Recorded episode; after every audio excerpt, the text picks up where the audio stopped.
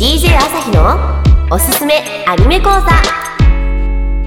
はいということで今回もやってまいりました。DJ 朝日のおすすめアニメ講座のお時間です。この番組はこれからアニメを見始めたいけど一体何から見ていいのかわからないとにかく面白いアニメが知りたいといったアニメ難民の方に向けて私 DJ 朝日から独断と偏見によるおすすめ作品をご紹介しようといった番組となっております。ぜひ最後までお付き合いいただけたら嬉しいです。はいということで第5回となる今回ご紹介する作品はこちらです。テレビアニメゆるキャン。はいということで今回はこのゆるキャンという作品をご紹介したいと思うんですけれどもこのゆるキャンという作品は比較的最近オンエアされたテレビアニメ作品です。すごいね人気作品だったので聞いたことあるよっていう方もね多いかもしれないんですがぜひ見たことある方もない方も最後までお付き合いください。はいこのゆるキャンという作品オンエア時期は2018年。1月から3月。そして第2期が2021年。1月からの放送を予定されております。すでに放送された話数は第1期の全12話となっております。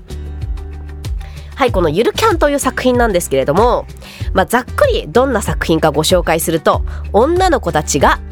キャンプをする話です。以上終わりって感じなんですけれども、まあ、平たく言うとね本当にそういう感じのお話なんですよ。メインの女の子たち何人かいるんですけれどもまあその、えー、45人ぐらいですかね。こうメインの、えー、キャラクターたちがいて、まあ、その女の子たちこう女子高生ですね、えー、女子高生の女の子たちが、まあ、そのお休みの日のね楽しみとしてえー、キャンプを、えー、しに行くといった内容のアニメとなっております。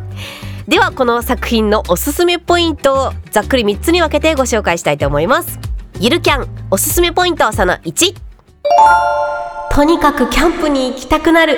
美しい自然描写と癒しの音楽。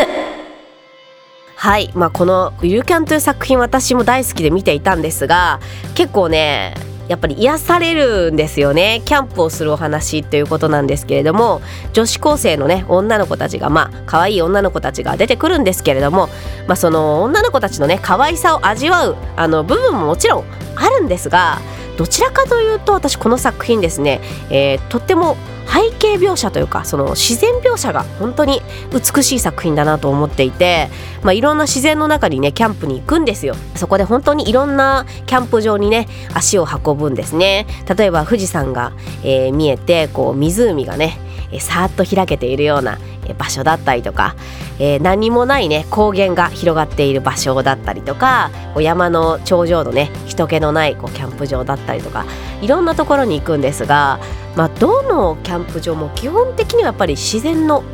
中なわけですよ。そうキャンプ場って私もあんまり行ったことないけどやっぱり都心の方じゃあんまりないんだよ、うん、ちょっとその人里離れたねところにあるのでそのまあ日常とは違うえー、自然描写というかそういうところをすごく楽しめる作品となっております。山の、あのー、色合いとか本当にその例えば富士山とか一つとってもあのものすごく気合を入れてですね描かれているなっていうのがもうパッと見てわかるんですよね。本当に美しくってまあそういうところもこう実際にまるでね自分が自然の中にいるかのようなえー、実際にキャンプを楽しんでいるかのようなそんな空気まで伝わってくるような美しい背景描写自然描写がたくさんある作品です。なので日常にちょっと疲れてるなとかね都会に住んでるとか自然が恋しいなんていう人はねぜひぜひチェックしていただきたい作品だと思います。そしてそしてこの作品のその癒しっていう部分をねもう一つ担っているのが音楽だと思っていてですね本当にこの作品の音楽もいい雰囲気なんですよ。その実際にね、まあ、聞いていただくのが一番手っ取り早いかなとは思うんですけれどもあえて言葉で表現するとすれば、えー、このキャンプっていう、えー、ゆるっとした雰囲気、まあ、この作品ゆるキャンなので、えー、キャンプといえどねあの男ががっつりやるぞキャンプみたいな感じではないわけですよ。女の子が、まあ、1人ないし少人数で行って、えゆるっとねキャンプをしようっていう作品になってますのでその、まあ、ゆるっとした雰囲気ゆるっとした空気感、うん。まあ、その中でその自然の中でね、えー、全てを解放してこうゆったりとキャンプを楽しむ一人の時間を静かな時間を楽しむみたいなね。なんかそういう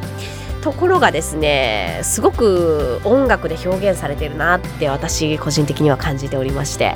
はいもう本当に作品にマッチした素晴らしい BGM の数々だと思いますのでぜひぜひこの作品を見る時には、え美しい自然描写それから音楽に注目して楽しんでいただければいいんじゃないかなと思います。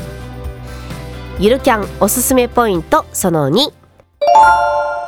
美味しそうなキャンプ飯の数々。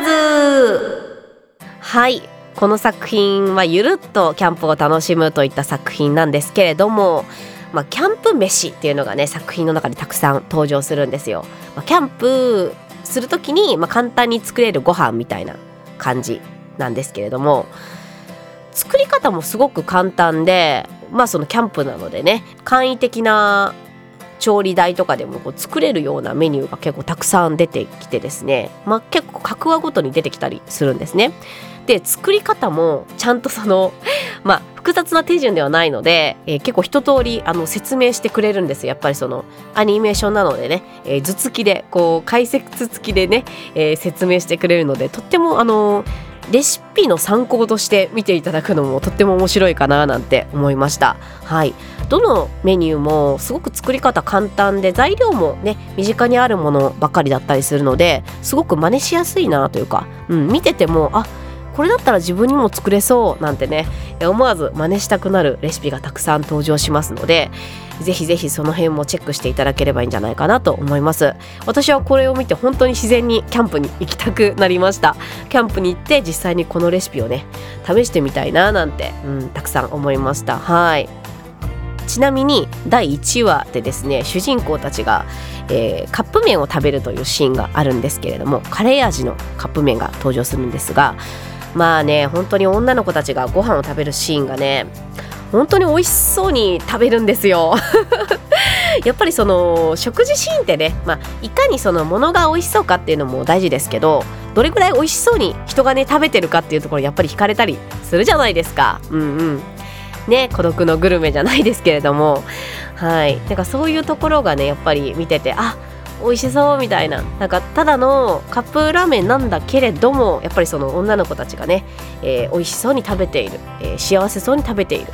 かつその美しいね自然の中で食べるカップ麺っていうのは多分また違った趣があるのかななんて感じさせてくれるシーンかなと思ってますので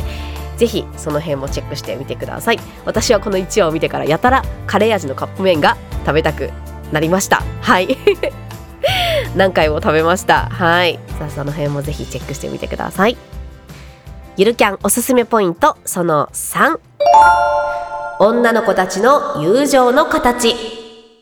はい。この「ゆるキャン」という作品、まあ、メインの女の子たちがですね、えー、まあ、45人ぐらいかな、登場するんですけれども、まあ、その女の子たちの友情の形っていうのも一つ見どころだなと思っておりまして日常ものっていうんですかね。女の子たちが出てきて、まあ、ゆるっとね特に事件が起こるわけではないんだけれどもみたいな日常をこうね淡々と映していくみたいな癒し系作品っていうのは近年、えー、すごくたくさん出てきたかなと思うんですがみんな基本的にはなんかすごく仲良しというかだ作品が多いかなと思うんですね。あのずっと一緒にいてみたいな、うん、一緒にバンドやったりとかみたいなね。一緒に日常を過ごすみたいなあると思うんですけどこのゆるキャンで描かれている女の子同士の友情っていうのは結構それに比べるとあのリアルというか実際ってねわからないんですけど私が感じるリアルなんですけど実際って例えば自分とものすごく仲のいい、えー、女の子がいた友達がいたとしても、えー、その子とじゃあ四六時中ね一緒にいるかって言われると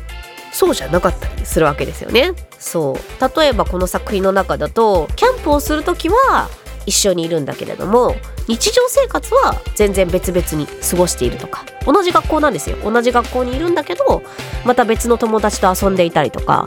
うん、でもキャンプをする時は、まあ、お互いにね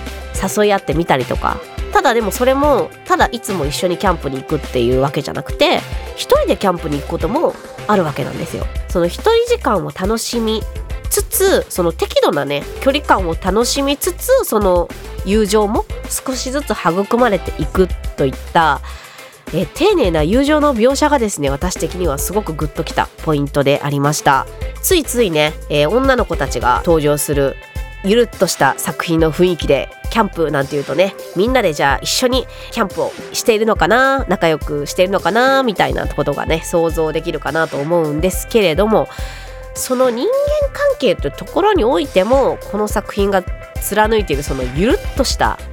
雰囲気というか、うん。まあ、その適度な距離感ですかね、え詰めすぎずこうお互いがすごく自立して一人の時間を楽しんでいるんだけれども、えー例えばね別々の場所に、えーそれぞれがキャンプに行ってでも今こういうところでキャンプしてるよっていう情報を例えば、えースマートフォンでね、えー LINE みたいなもので交換し合ったりだとか現代的でありながらすごくリアルな友情の形かななんて見ていて感じました。なのでその辺がですね私的にはとても見ていてしっくりきたというか心地よかったポイントです。そう普通のね日常ものって見ててもねなんかいやいやこんなに四六時中ねいくら仲いいって言っても四六時中一緒にいることってある？とか毎回一緒にキャンプに行くとかないよね？みたいなことを考えたり、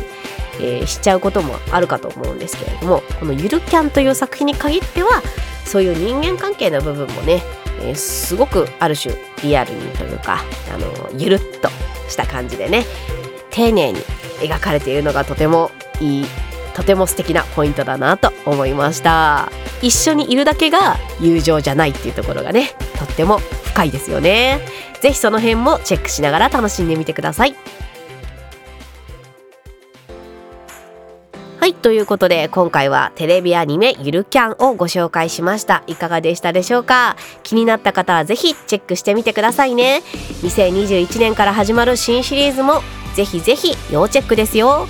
それでは今回もお付き合いいただきありがとうございました。お相手は私 DJ 朝日でした。また次回の放送でお会いしましょう。バイバーイ。